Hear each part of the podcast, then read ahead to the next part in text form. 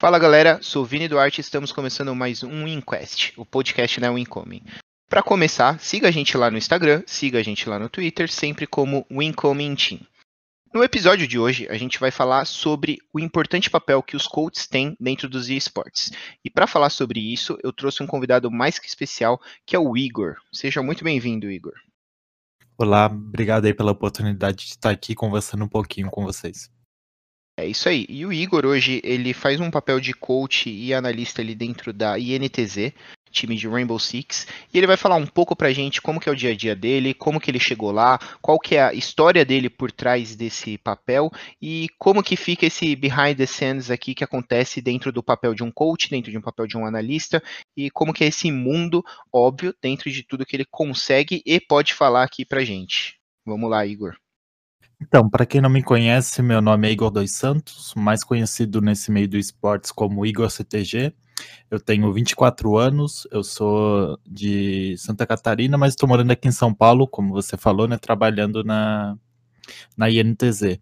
Atualmente eu exerço a função de analista oficialmente é, dentro da INTZ. O coach é o JP, que trabalha junto comigo, e ele que me convidou para fazer esse, essa função junto com ele. E Acho que é basicamente isso. Cara, muito legal. É, e eu aposto que todo mundo sabe, né, quando a gente está falando aqui de esportes, que existe essas funções, inclusive nos times amadores, é, e até mesmo aqui dentro da Wincoming, a gente tem nossos analistas, a gente tem nossos coaches. É, mas eu, eu, eu, vejo muito dentro desse cenário amador que as pessoas não têm muita ideia de como isso funciona, é, e muitos se dizem coaches, muitos se dizem analistas, e não tem nem ideia, na verdade, de o que, que é esse papel na prática, como ele funciona, quais são suas funções. Então, gostaria de ouvir um pouco de você, é, como que é seu dia a dia, o é, que, que você tem que fazer, quais são seus deveres junto ao time, é, quando que acaba sendo um pouco mais difícil para você, como quer realmente fazer esse trabalho, e também um pouco de que, que você fez é, qual que foi aqui seu background, né? Qual que foi o trabalho que você construiu para conseguir sair de um do, do, de onde você estava lá atrás e hoje ser um, um, um funcionário aqui da INTZ, né? Um, um, time de ponta, né? Da Série A de, de Rainbow Six. Então, é, antes de eu começar a falar sobre isso tudo, só um adendo ali que você falou sobre, é, principalmente no Tier 2, muitas pessoas é, terem dúvidas de como funciona o analista e tudo mais o nosso cenário em si, o cenário de esportes ainda é muito novo, é muito recente, então acho que é algo que está em construção, está em desenvolvimento. Até mesmo no Tier 1, eu tenho, acho que eu posso falar isso porque eu estive aqui presente, a evolução que está tendo nisso, nessa parte da comissão técnica, tanto de coach quanto analista, o quanto está evoluindo, já foi uma, um progresso bem grande. Só que com certeza isso ainda vai evoluir muito mais. Então, tipo, cada vez mais vai aprimorando com o passar do tempo que o cenário for evoluindo, esse trabalho também. É basicamente minha função, é, como o nome já diz, né, analista, é uma parte mais técnica. Eu tenho que é, é, coletar dados dos, dos, nossos adversários, também às vezes do nosso time, é, para a gente aprimorar, seja na nossa parte ou para um jogo específico contra algum adversário nosso. É uma parte realmente mais técnica, assim, eu poderia dizer, do que do coach que engloba tudo, até mais o emocional, o lado humano também, tudo isso. É, também a respeito do, da parte de analista, eu acho que algo muito importante é como se você for um analista, provavelmente você vai estar trabalhando junto com um coach. Dificilmente você, um, algum time terá na comissão técnica só um analista e eles não vão ter um coach. Então, tipo, você tem que complementar. E eu acho que é sempre bom também um analista ele ter um pouco de experiência como coach, porque você pode ajudar quem está ali do seu lado e também você pode, tipo, não se limitar somente a dados, a sua parte técnica e tal, você pode aprimorar, sempre saber um pouquinho mais, porque eu acho que conhecimento nunca é é demais, né? Então você saber lidar com, com, com, com pessoas, porque você vai estar tá trabalhando com outras pessoas, você querer ter sucesso no esporte, a não ser que você vai jogar um jogo que seja individual, você tem que saber lidar com pessoas. Se você não souber lidar com pessoas, não adianta nem tentar trabalhar nessa área, porque realmente não tem como, sabe? É, outro ponto que é muito importante, é, principalmente para um analista, para um coach, espere trabalhar muito e não ter tanto reconhecimento. porque até hoje, tipo, é, o pessoal costuma dar mais reconhecimento para player, tipo, eles têm mais assim a glória, por assim dizer, porque eles são os que são vistos, o trabalho dele é visto. Óbvio que a cobrança também se torna maior por conta disso, só que a glória também. E a parte de coach é muito tipo coach, analista, é tudo atrás das cenas, não é algo que é visto, as pessoas então nem sempre podem julgar, entendeu? E aí, por conta disso, às vezes elas também não, se não veem você trabalhando, às vezes elas também não, não dão tanta importância para o seu trabalho.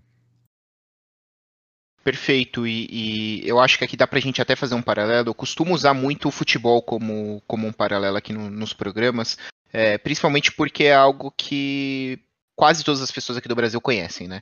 E quando a gente olha o coach, é, se a gente comparar no futebol, ele vai ter muito a cara do técnico. E se a gente olhar o analista comparando com o futebol, é o auxiliar técnico.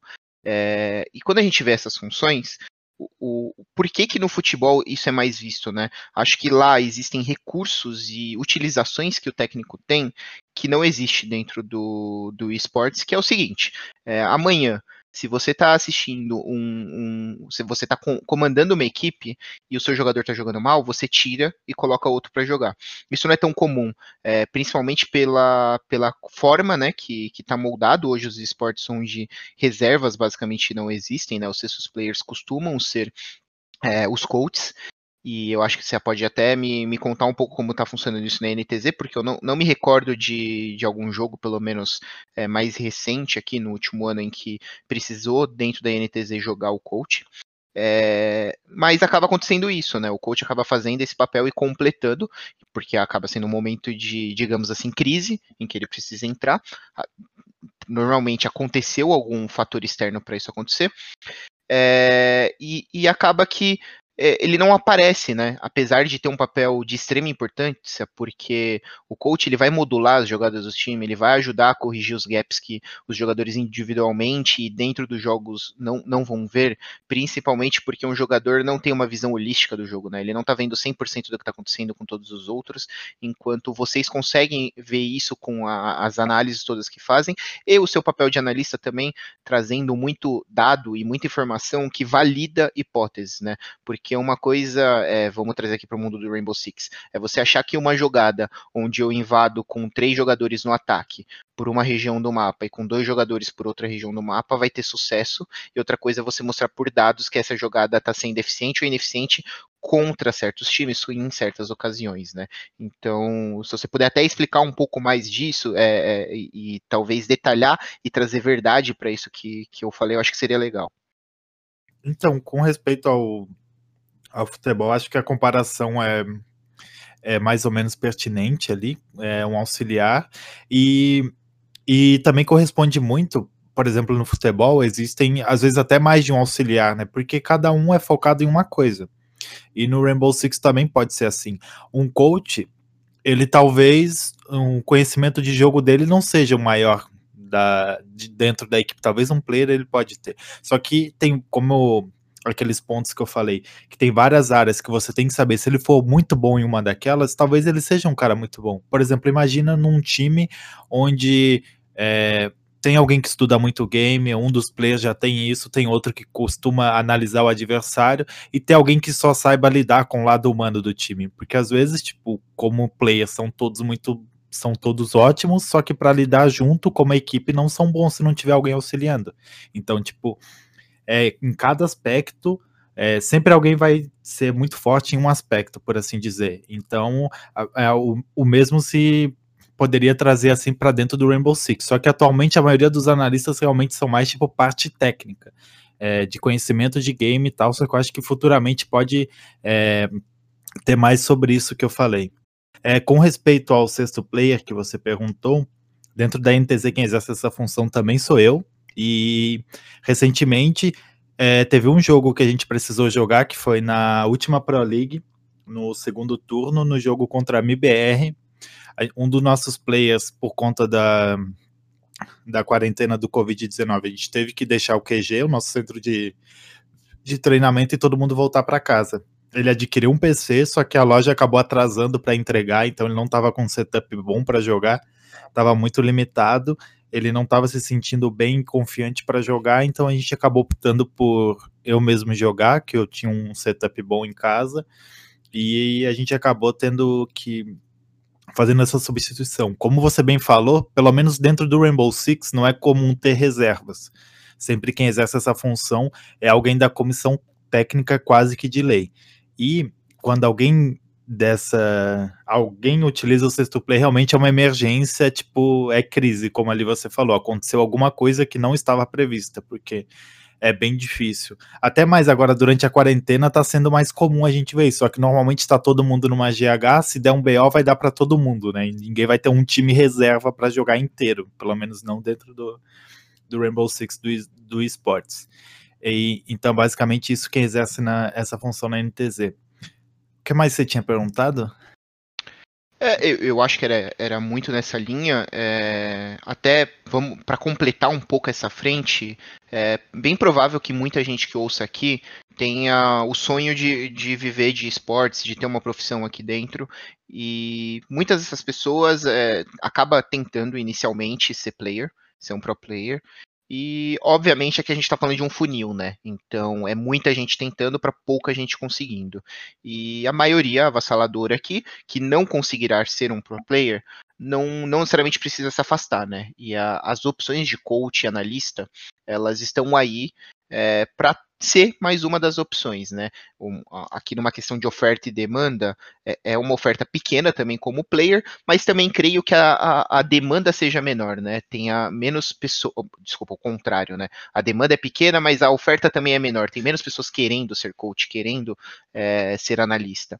E eu queria que você explicasse um pouco assim, é, se eu hoje eu quiser me preparar e me tornar um coach, me tornar um analista, é, quais são as habilidades, as skills que eu preciso desenvolver? É, é, basicamente conhecimento de jogo ou eu preciso ter coisas além disso sendo desenvolvidas e sendo treinadas para conseguir chegar a uma função dessa?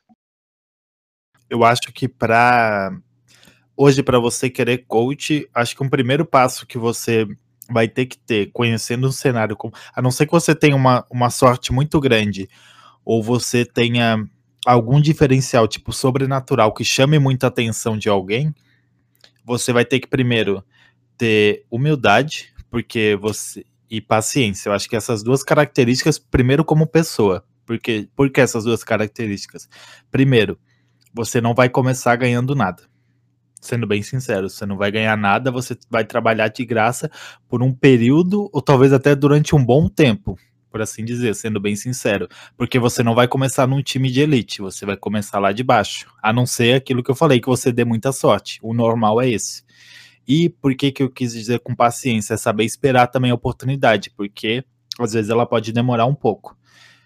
Depois disso, conhecimento de jogo acho que é muito importante, principalmente no Tier 2, é, que eu acho que o foco tem que ser mais em evoluir o seu time e não estudar tantos adversários, não focar tanto em querer counterar e tal, até porque dentro do Rainbow Six a gente pode falar que o Tier 2, Tier 3, eles são mais imprevisíveis.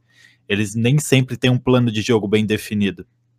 Tem hora que eles só partem pro instinto, pro que eles costumam jogar em rankeds ou algo do tipo.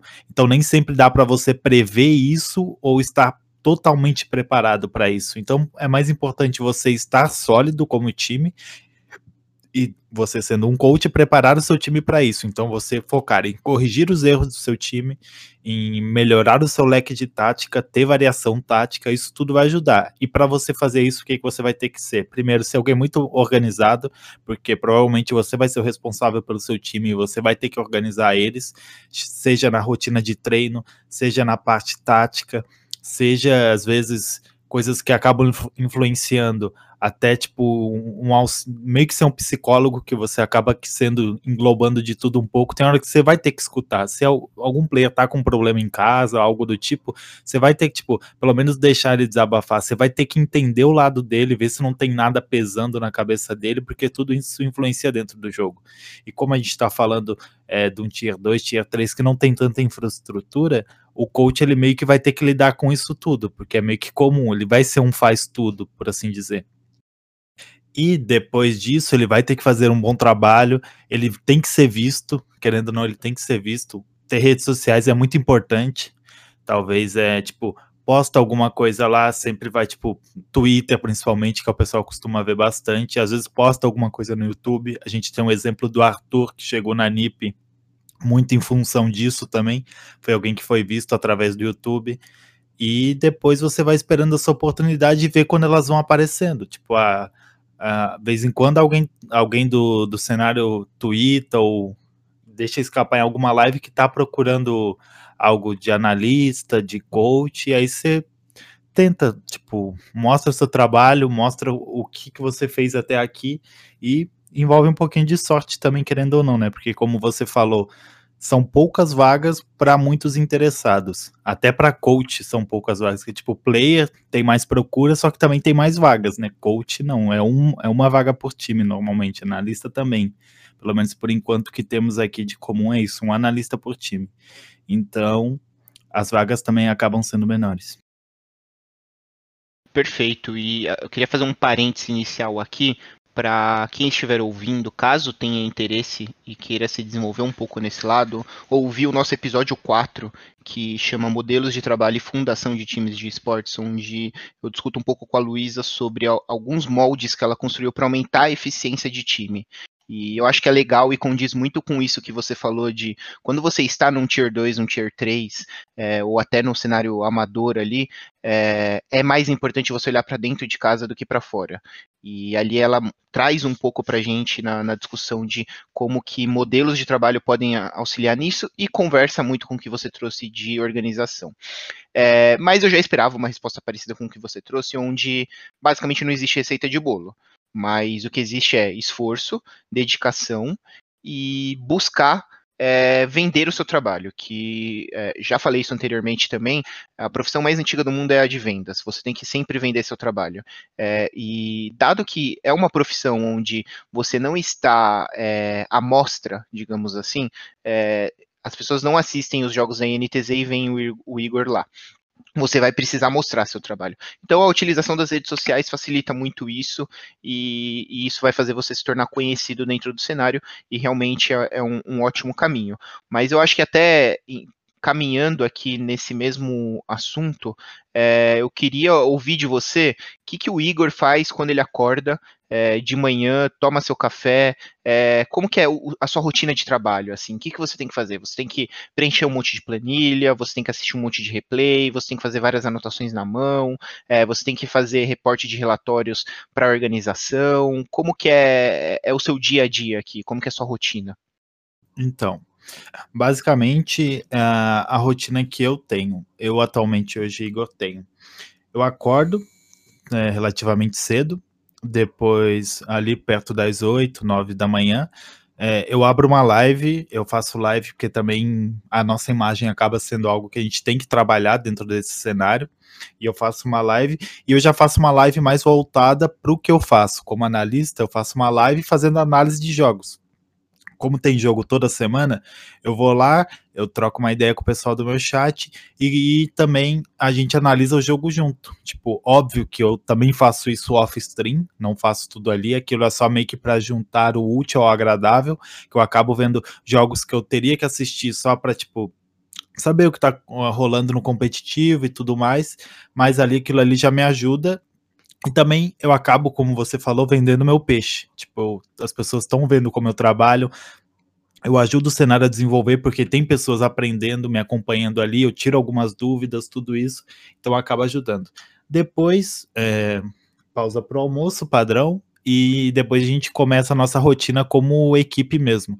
Aí dependendo dos horários do treino, que varia, às vezes pode começar uma hora da tarde, às vezes no máximo às duas e a gente vai até 9 horas da noite, 10 horas por aí.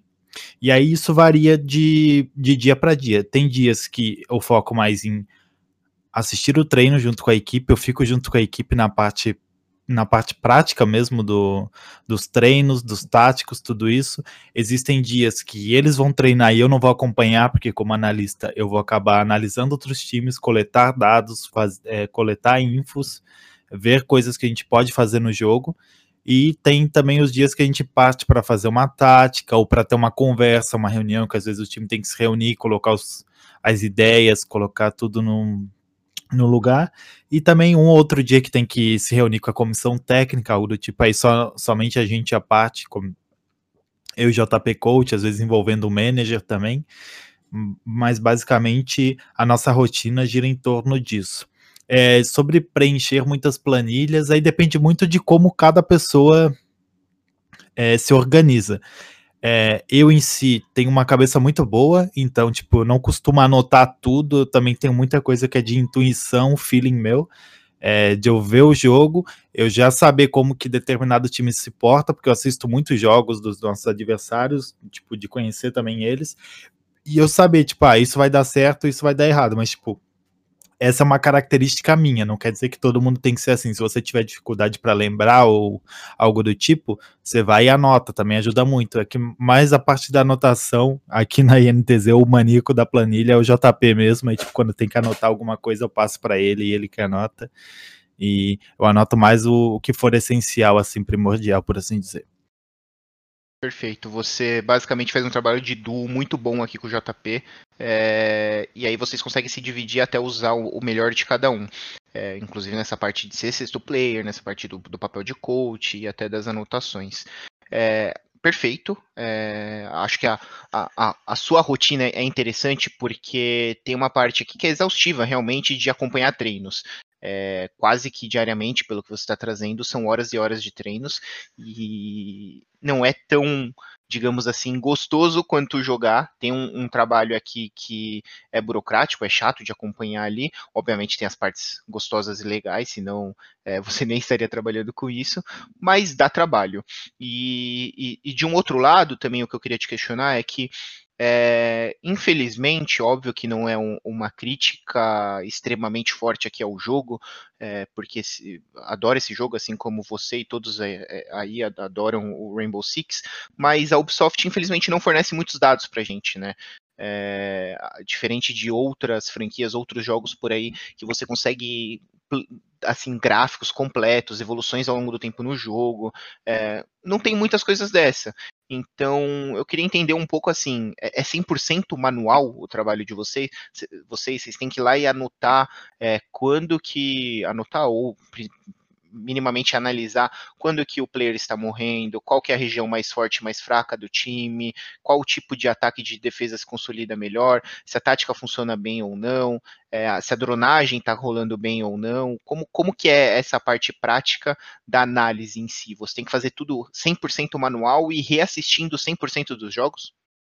É, então, como eu já havia dito anteriormente que o cenário em si está evoluindo e o cenário em si é novo, isso envolve o jogo também, né? Então acho que com respeito a isso, Rainbow Six é até injusto a gente comparar com alguns jogos que já estão há muito mais tempo e tipo tem realmente ferramentas melhores, por, porém eles estão há mais tempo no mercado, então tipo o próprio jogo ainda ele está me melhorando e evoluindo nesse aspecto é, com respeito a como a gente faz para treinar, os recursos que a gente tem à disposição é o mesmo que qualquer pessoa que comprar o jogo vai ter à disposição. Qualquer pessoa que tiver uma internet vai ter à disposição, que é basicamente o jogo em si e também o, é, os jogos gravados que vão estar no YouTube, Twitch. O que a gente tem à disposição é isso: é tudo manual, é conhecimento de jogo. Tem hora que você vai rever por exemplo, para quem conhece um pouco mais do game, vai entender o que eu vou falar.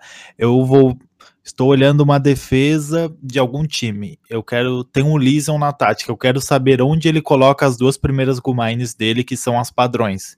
Aí talvez eu vou ter que ver um round quatro, cinco vezes, porque o spec às vezes ele não tá no melhor ângulo para ter essa visão, ou às vezes o spec também não é bom, tipo, tem hora que tipo, até nisso o cenário tá evoluindo, porque tinha uma época que, por exemplo, o, o fase de preparação, os specs costumavam, tipo, ficar na, na, é, num personagem, tipo, você não quer ver alguém levantando uma parede, porque isso é zero interessante, você quer ver como que a defesa está se portando. Então, às vezes, você vai ter que ver, rever, tentar adivinhar, conhecer o mapa, você vai ver através de três paredes, uma sombra azul, talvez a Gumine estar lá. Então, tipo, é bem conhecimento, é tudo manual mesmo, e por isso que eu falei que envolve muita paciência e conhecimento do game, porque não é fácil você ter isso tudo. Óbvio que, tipo, quando facilitar para um, vai facilitar para todo mundo. Só que se você trabalhar mais com os outros, você já tem uma vantagem nesse aspecto, né? Porque se é difícil para você, também vai ser muito difícil para os outros. Perfeito. É, agora eu queria entrar num, num, assunto aqui mais de business. É, que eu quero dizer com isso? Muitas pessoas podem virar e falar: putz, você coach, você é analista. É, mas hoje, é, não sei como vai ser daqui seis meses, daqui um ano, né? Mas hoje eu, queria ouvir de você se é uma profissão que, que você enxerga que ela pode ser uma profissão para sua vida, é, vai dar para o Igor caso o Igor goste de ser coach, ser hoje e continuar sendo daqui 10 anos? Ou é algo que, digamos até que financeiramente, é, não, você não consegue ver expectativas de evolução para construir uma carreira aqui de tão é, longo prazo? É, porque isso tudo também depende muito de como que a, as organizações estão enxergando e investindo nesse tipo de profissão, né? Eu queria entender com, com você um pouco de como está o mercado, é, se, é, se é realmente interessante, se é algo para se pensar, é, e, e, aqui não estou nem falando de, não, o Igor vai ficar rico sendo coach, é, é muito mais do ponto de vista de se dá para o Igor ser feliz, dados que ele goste essa, dessa profissão, e ainda conseguir viver dentro de, de um papel de coach e, obviamente, buscar soluções aqui criativas e melhorar seu trabalho para crescer dentro da carreira, né? Então, é, eu acho que é um pouco de. É uma incógnita, de certa forma, porque é um jogo que depende do público, né? Então, tipo, você sempre vai estar tá aqui. Você sempre vai depender de ter, é, de ter público é, para o jogo continuar tendo um competitivo forte. Pessoas jogando, mais pessoas assistindo, isso tudo é, vai to continuar tornando o jogo atrativo e ele continuar, se no caso, isso falando especificamente do Rainbow Six. A prática de coach, eu acho que ela vai sim existir ainda durante muito tempo, por conta de que é um cenário que está se desenvolvendo. É tipo, será que ainda vai ter treinador de futebol daqui a 50 anos? Imagino que sim, porque ainda assim é algo que é muito importante e assim vai ser no esportes. Só que não sei quanto tempo vai durar o Rainbow Six. O Igor pode ser coach? Pode, desde que ele se qualifique para talvez ser coach em outro jogo quando o Rainbow Six não estiver mais aqui. Quanto tempo isso vai levar? Não posso dizer. Aí vai depender, de novo, do meu conhecimento, da minha força de vontade de, e de mim mesmo correr atrás disso, entendeu? Porque não necessariamente vai ser dentro do Rainbow Six. Se você apostasse comigo, ah, será que o Rainbow Six dura mais 10 anos? Acho que não, não sei, não tenho certeza. Depende de muitas coisas, como eu falei, não sei quanto tempo que um jogo, por isso que eu diria que é muito uma incógnita, mas a prática de coach dentro dos esportes com certeza acho que vai existir. Perfeito, é, realmente você tocou num ponto que, que eu acho que é crucial. É, os jogos, a gente chegou num ponto onde, por exemplo, o LoL, ano passado, bateu 10 anos, tá, é o jogo mais jogado do mundo. É, CS, um jogo incrivelmente antigo, e tá com a sua vida em dia, sua saúde aqui em dia. É, Rainbow Six entrou esse ano no Tier 1 de jogos de PC aqui, então é um dos maiores jogos do mundo, mas tudo isso é muito volátil, né? Os esportes eles são muito recentes, é, surgiram com força no mundo como business de 2010 para cá e esse tipo de coisa ainda está estabilizando. E aí a gente vê entradas de games como Free Fire que mudam um pouco do patamar porque ele consegue levar é, jogos, é, vou generalizar, mas só para deixar a mensagem, né, que, que chega para classes sociais da, de C, D e E, porque basta um, um, celular, um smartphone qualquer, que hoje é, é popularizado de, de uma forma magnífica, para se jogar. Enquanto para você jogar um Rainbow Six de, de forma profissional, é, para jogar um, um CS, para jogar um Valorant que acabou de sair, é, para esses jogos você vai precisar de um PC de qualidade, é, ou minimamente um PC consiga rodar para começar e você vai crescendo para depois ir, ir, melhorando seu setup. É, mas, por, por outro lado, em, enquanto a gente não sabe, isso tá aqui tudo é uma incógnita, eu queria ouvir também um pouco de você no, no seu ponto de vista pessoal, assim, o Igor como pessoa é, se vê numa profissão dentro do, dos esportes para sempre, você quer se profissionalizar em outros é, rumos. Na sua história, você tem faculdade, você estudou, é, ou você está gastando e, e, se esforçando aqui muito dentro da, da profissão que você está construindo. É, além disso, também como foi sua história como coach ou até player? Qual você passou por outras organizações? Como que foi esse período?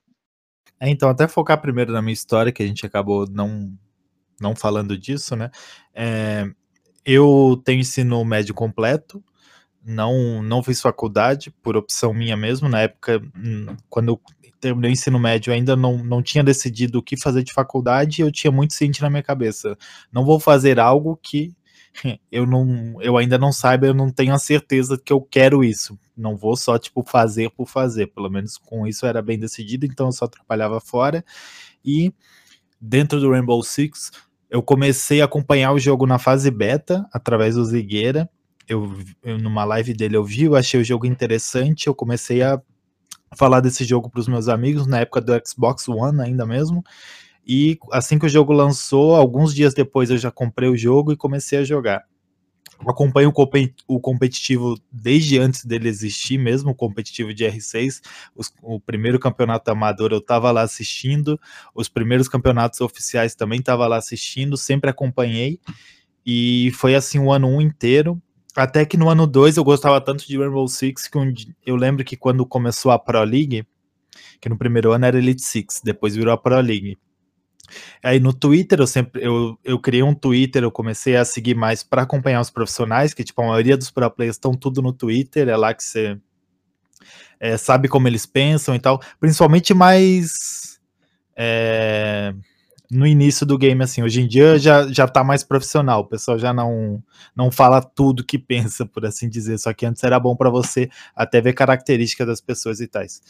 É, eu vi o Retalha que ele que fazia as stats do, do Rainbow Six. Eu sempre fui bom em matemática, eu gostava de números, e eu pensei, poxa, por que, que um caster tá fazendo stats de Rainbow Six?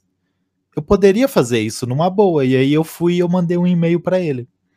E aí eu esperei ele responder, esperei ele responder, ele não respondeu. Ele até depois eu fui saber, mas tipo, só voltando na história, ele não respondeu. Daí eu falei, tá, mas ele não precisa responder. Daí, tipo, eu lembro que um dia tinha alguma discussão de pro player e tal no, no Twitter. Eu vi, era alguma coisa que envolvia números, eu fui lá e fiz e respondi. Aí na hora que eu respondi, deu uns dois minutos, o Retalha me mandou DM. Falou, ah, foi você que me mandou e-mail, eu li.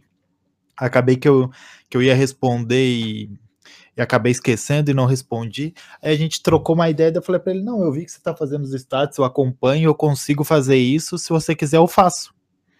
Eu falei para ele: "Eu faço, mando para você e você posta". Nem queria crédito, não queria nada. Eu falei para ele, só queria realmente ajudar o cenário competitivo, porque eu gostava daquilo. Eu falei: "Ah, não custa nada, um negócio que eu levar uma hora para mim tá de boa". E aí eu comecei assim. Aí tinha os jogos todos os domingos, eu ia lá fazer os stats e mandava pro Retalha postar. Eu nem postava no meu Twitter, mandava para ele e aí ele me marcou. E aí dele me marcando começou. Eu lembro que o primeiro pro que me seguiu foi o Mave. Um dos caras que eu mais admiro foi o Mave que me seguiu, depois o Júlio e daí foi começou vários pros a me seguirem. E aí eu, eu fiz toda a primeira season do ano 2017. Aí depois eu continuei, no, depois na segunda season eu quase parei, porque eles acabaram, um, um tinha um, um statsman gringo que ele ia fazer. E aí eu pensei em desistir, porque, tipo, realmente a minha ideia era só ajudar. Eu ainda não via isso como uma profissão, não pensava em seguir carreira com isso, eu só queria ajudar o cenário. E aí falei, tá, já tem alguém que faça, então não precisa eu fazer e tal. Só que aí lançou outros campeonatos, e ele não ia fazer desses outros campeonatos. Falei, ah, então vou fazer dos outros. E aí eu comecei a fazer dos outros campeonatos. E foi nessa época aí que eu comecei a receber convites daí para entrar em time que daí os prós começaram praticamente todos que estavam no cenário na época a me seguir. Alguns vieram trocar ideia comigo, e aí eles notaram que eu tinha conhecimento do jogo. Tipo, eu sabia do que eu tava falando, porque eu sempre acompanhei muito competitivo e eu jogava muito jogo. E, tipo, uma particularidade minha que realmente eu entendia bem, eu tinha bastante entendimento do que estava acompanhando. Tinha vezes que eu ia conversar, por exemplo, eu ia falar com o Revolt, eu falava, nossa, vocês fizeram isso na tática que eu achei que não era tão bom por causa disso, disso, disso, tipo, dando uma visão de fora. E foi nessa época que daí eu comecei a receber convites para entrar em times. Na época eu recebi o Revolt foi o primeiro a me chamar, me chamou para ir para PEN, e aí a gente conversou tudo. E depois eu também recebi convite para entrar na BRK na época, que é a line que atualmente está na Liquid. E também recebi convite do Gohan, que na época era da Fonte, atual Phase. Pra, foi os três times que me chamaram na época. E daí, depois da, dessa segunda season do ano de 2017, que eu parei para ver falei, tipo, é, realmente, eu posso seguir carreira disso. Na época, como eu tinha um pensamento diferente, eu acabei optando pela PEN, porque basicamente foi o primeiro time que tinha me chamado e porque eu já tinha dado minha palavra para eles antes de, de da BRK e da Fonte me chamar, que na época eram times melhores, mas e o lógico seria aceitar o convite de um daqueles dois times, até porque seriam trabalhos remunerados diferentes do que eu teria na PEN, que era um, um trabalho, tipo, realmente de graça, que eu não ganhei nada na PEN. Mas aí eu entrei na PEN, a primeira, é, é, fui analista deles, eu acho que foi o primeiro analista oficial do Senado, acho não, foi o primeiro analista oficial, na época da PEN, que teve anúncio, tudo, já tinha outras lines que trabalhavam com isso, outras organizações, só que, tipo, não tinham anunciado, e na época eles até notaram que isso foi um erro, porque, tipo, a própria BD, eles tinham um, um analista antes da gente, na época da, da, da PEN, só que eles não tinham anunciado, então, tipo, eles perderam o hype e, de certa forma, poder falar, teve o primeiro analista, por assim dizer, entendeu? Porque o pessoal hypou muito na época, falou, nossa, um analista, legal, a PEN tá dando esse passo, o cenário tá desenvolvendo dessa forma. E aí, tipo, a PEN acabou pegando hype e eu, por tabela, por ser o analista em questão, e a BD que já tinha um, só que, tipo, tinha cometido o erro de não ter anunciado, não ter dado, de certa forma, o devido valor, a importância é, mediaticamente falando para o analista, que na época era o Marlon Mello até, que hoje está na Fúria. E aí a gente ficou na PEN. Depois da. A gente acabou saindo da line da PEN, que a gente teve uma temporada ruim na PL no BR6, a gente chegou só no top 4. E aí foi a época que quem acompanha mais o cenário vai lembrar que surgiu a lanchonete suqueria do Xande, que a gente estava sem organização. A gente montou tipo uma line meio de renegados, é, três da PEN e dois da INTZ que tinham caído, e a gente juntou essa line comigo de coach e a gente ganhou a vaga pro pro Mundial, pro Invitational de 2018, como lanchonete suqueria do Xande. Na época saiu matéria no Globo Esporte, antes de realmente começar a ter matérias de Rainbow Six no Globo Esporte, isso praticamente nem lembro se já havia existido alguma, só que na época saiu, foi tipo muito legal. E depois a gente acabou indo para a IE, onde a gente teve uma passagem meio conturbada, por assim dizer com a organização, e aí foi a época também que eu me separei da Line por alguns motivos, e aí eles volt acabaram voltando para a PEN e eu fiquei na IE, só que mesmo sem Line. Depois eu tive uma passagem pela Red Devils, onde a gente ganhou a Challenger do, do segundo semestre de 2018, garantimos a vaga para a Pro League, e eles também já tinham conseguido acesso para o para o BR6, então a gente jogou a PL o BR6. Eu fiquei o primeiro turno da Pro League. Agora eu não sei te dizer exatamente que temporada que era, mas foi de. Aqui começou em 2018 e foi até março de 2019. Eu fiquei o primeiro turno, que a gente acabou ficando em top 4. E aí depois também, por alguns problemas com a org, eu acabei saindo da Red. E aí foi um período que eu passei o segundo turno desse campeonato. Eu fiquei três meses em teste de coach na época na Immortals, atual MBR. Fiquei aquele período lá, só que acabou que é, não continuei com eles. Eles optaram por testar outras pessoas e depois acabaram acertando com o Guile.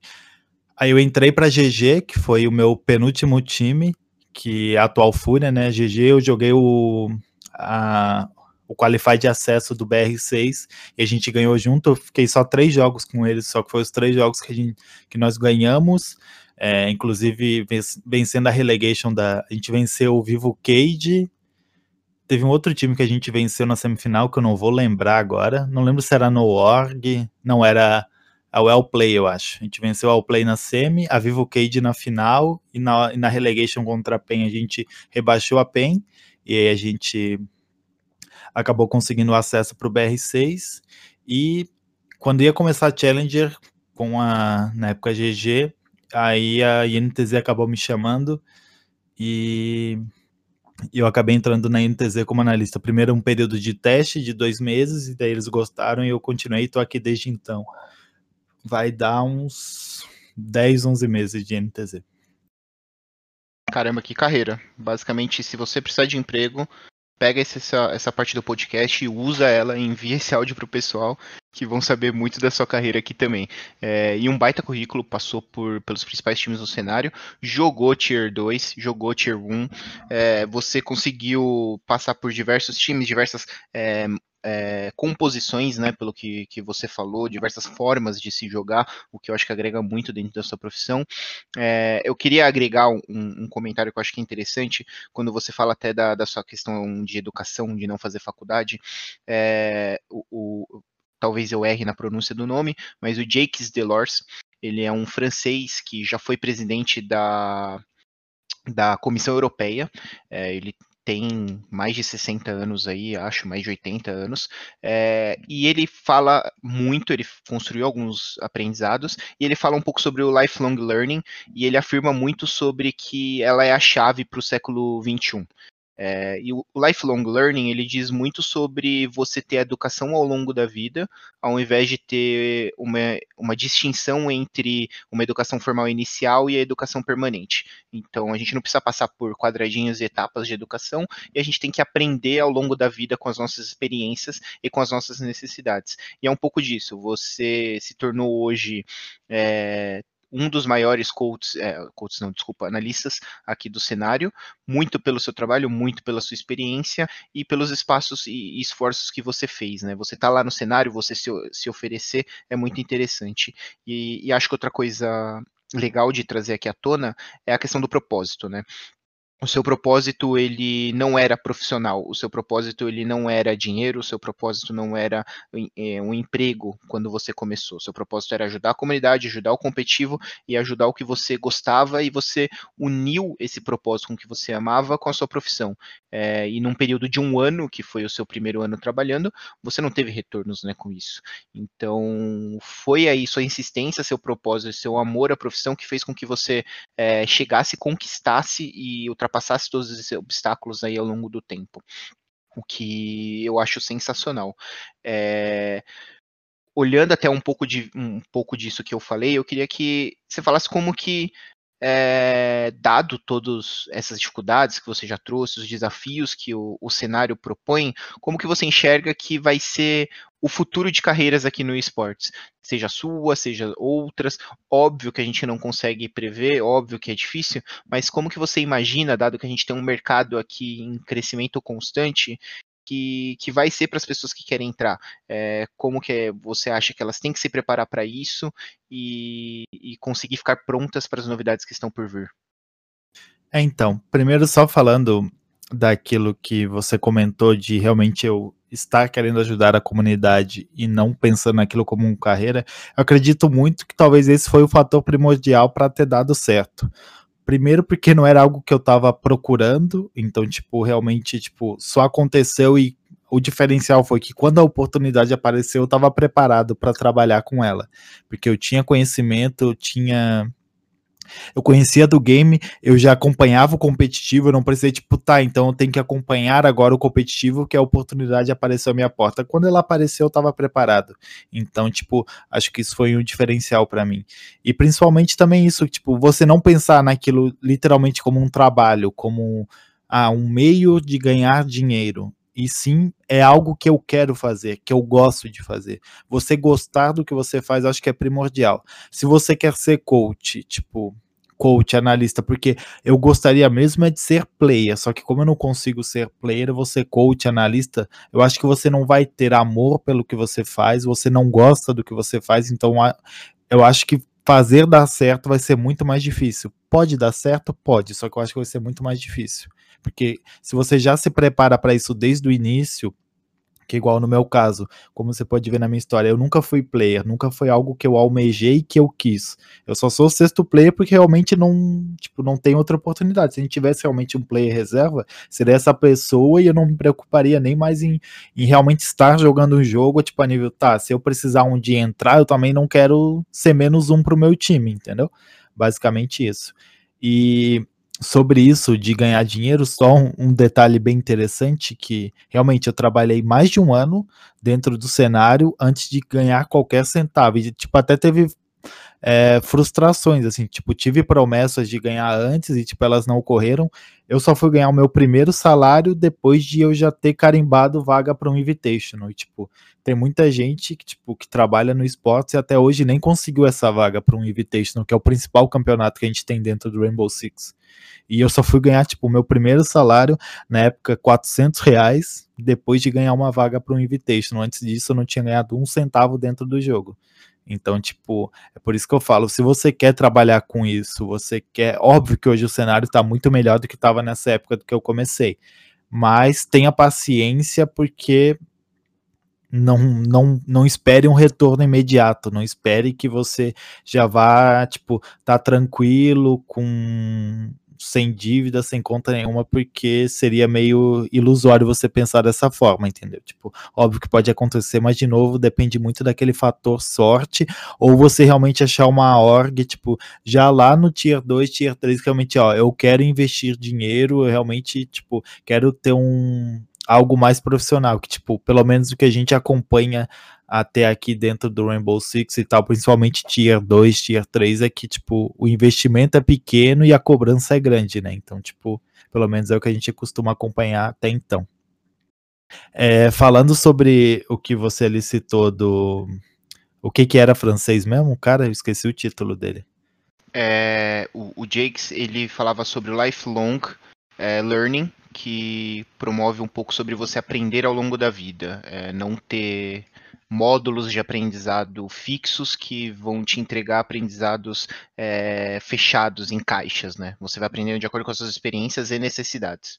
Então, eu não teria que, óbvio, tipo, pesquisar mais a fundo para falar exatamente tudo que ele acredita e falar se eu concordo ou não, só que basicamente sim, porque eu acho que o o fator principal é você estar feliz dentro do que você está fazendo, não importa o que você está fazendo, porque não adianta nada você ter a cobrança da sociedade, tenho que fazer uma faculdade, tipo, às vezes você nem sabe que faculdade você quer fazer, você não sabe que emprego ainda você quer ter, você tem que ter, tipo, um tempo para se autodescobrir. Só que óbvio que com o passar da idade você vai ter responsabilidades, não é tipo, ah, fiz, eu saí da escola, terminei o ensino médio, que esse é o básico, né? Realmente você precisa terminar. Você não vai se autodescobrir antes disso.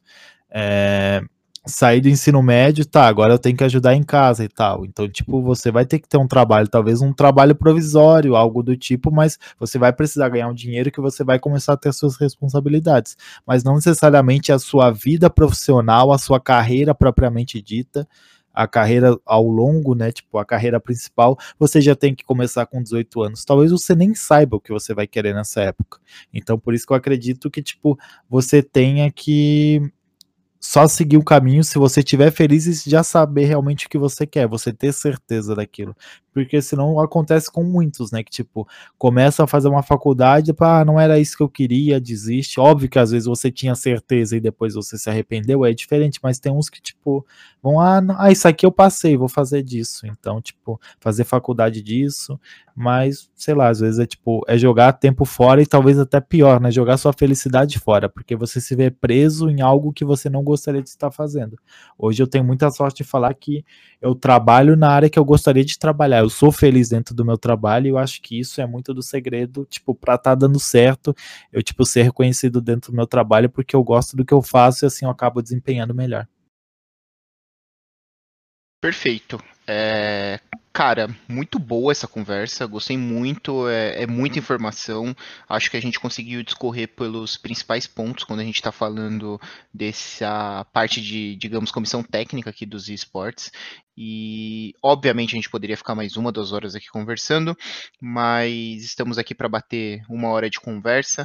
Então, vamos encerrar, vamos, vamos deixar aqui ó, algumas mensagens finais. Vou te deixar aqui à vontade, tanto para completar alguma linha de raciocínio, é, trazer alguma informação que você queira, caso é, eu não, não tenha perguntado, não tenha te questionado a respeito, e também divulgar sua, suas lives, sua Twitch, é, suas redes sociais, tudo que você precisar para que a galera também consiga te achar, consiga te seguir e ver se seu trabalho, principalmente quem tiver é, interessado em aprender um pouco mais de como que é esse trabalho por trás das cenas aqui.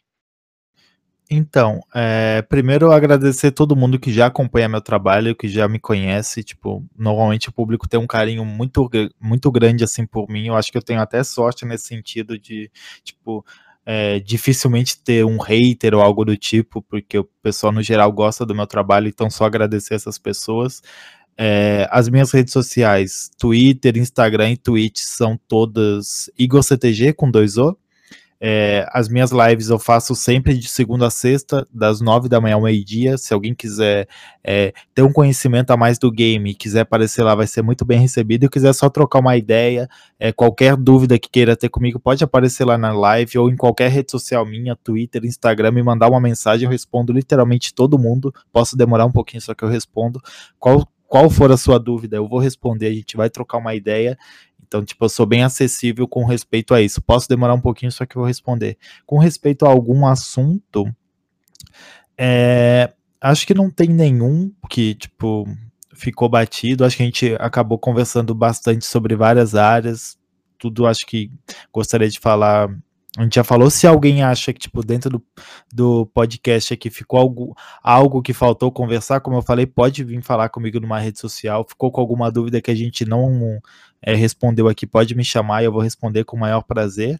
E o meu último recado é para quem quer seguir carreira, seja de player, seja de coach, seja de analista, se esse é seu sonho, corre atrás, não desista. Tipo, busque conhecimento. Hoje tem vários prós, é, vai, é, até mesmo da comissão técnica, pessoal que vai te ajudar, que eles é, vão tirar suas dúvidas. Eu sou um deles, que tipo, sempre que precisar, realmente pode perguntar. Não tô falando isso da, da boca para fora, pode me procurar que a gente vai trocar uma ideia e corre atrás. E como eu falei naqueles pontos, tenha persistência e tenha paciência, porque tipo, não é fácil, principalmente ingressar ao cenário. Essa parte até chegar ao o Tier 1 talvez seja mais difícil, porque é a parte que você parte normalmente de ser um desconhecido até ter seu trabalho reconhecido. E talvez esse seja a parte mais difícil do percurso, só que, tipo, nunca se importe com a chegada e sim com a jornada, né? Então, tipo, aproveite essas dificuldades para se desenvolver como profissional.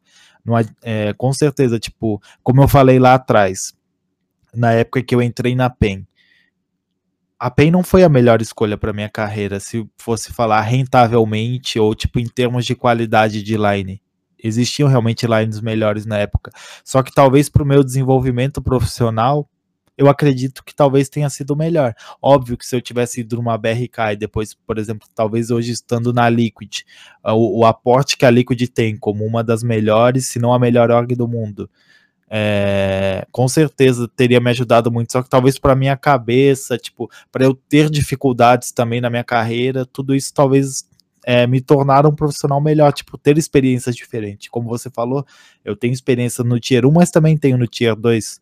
É, felizmente eu posso falar que o que eu joguei no Tier 2 eu ganhei, porque tipo, eu também joguei dois campeonatos, só que tipo, foi um Qualify e uma Challenger, só que o que eu joguei eu acabei ganhando. E dá uma diferença, porque tipo, é um campeonato diferente onde tipo, tem mais a perder do que a ganhar, porque ali você tá jogando a sua vida, basicamente. Então, tipo, isso tudo acaba ajudando, dando uma experiência e eu acho que acaba agregando assim, tipo, como profissional mesmo e para sua vida também, você conhecer várias áreas, assim, várias facetas. Então, tipo, é o, é o recado que eu daria para quem quer ingressar nessa carreira. Não desista, sempre corra atrás. Perfeito, é ótimas análises e, e, conclusões que você trouxe. É, Igor, queria agradecer você pela disponibilidade, por ter aceitado o convite, é, por ter participado aqui com a gente, por trazer toda essa, essa experiência e toda essa história. E também queria agradecer a todo mundo que ouvir, todo mundo que chegar até aqui. É, todo, todos que estão acompanhando também é, esse programa, esses episódios que a gente está trazendo, que também é para que vocês aprendam e consigam mais. É, é isso. É, vai estar também dentro dos nossos posts, dentro das nossas redes sociais, é, você marcado. Então, todo mundo que quiser, corre lá. Vou passar aqui de novo: Instagram e Twitter, como Wincomentin. E vai lá, olha os posts que a gente vai fazer, olha as marcações. Tem os outros podcasts todos marcados. Quem quiser conversar com o Igor, pode procurar ele lá conversar comigo também, pode buscar, mandar um direct pra gente, porque estamos sempre abertos para conversar e passar um pouco das percepções e experiências aqui. É, mais algum recadinho final? Não, só isso mesmo. Agradecer a oportunidade e o convite de estar aqui conversando com vocês. Show, muito obrigado. Mais uma vitória para conta aqui. Valeu todos os Incasters. Tamo junto. Tchau, tchau.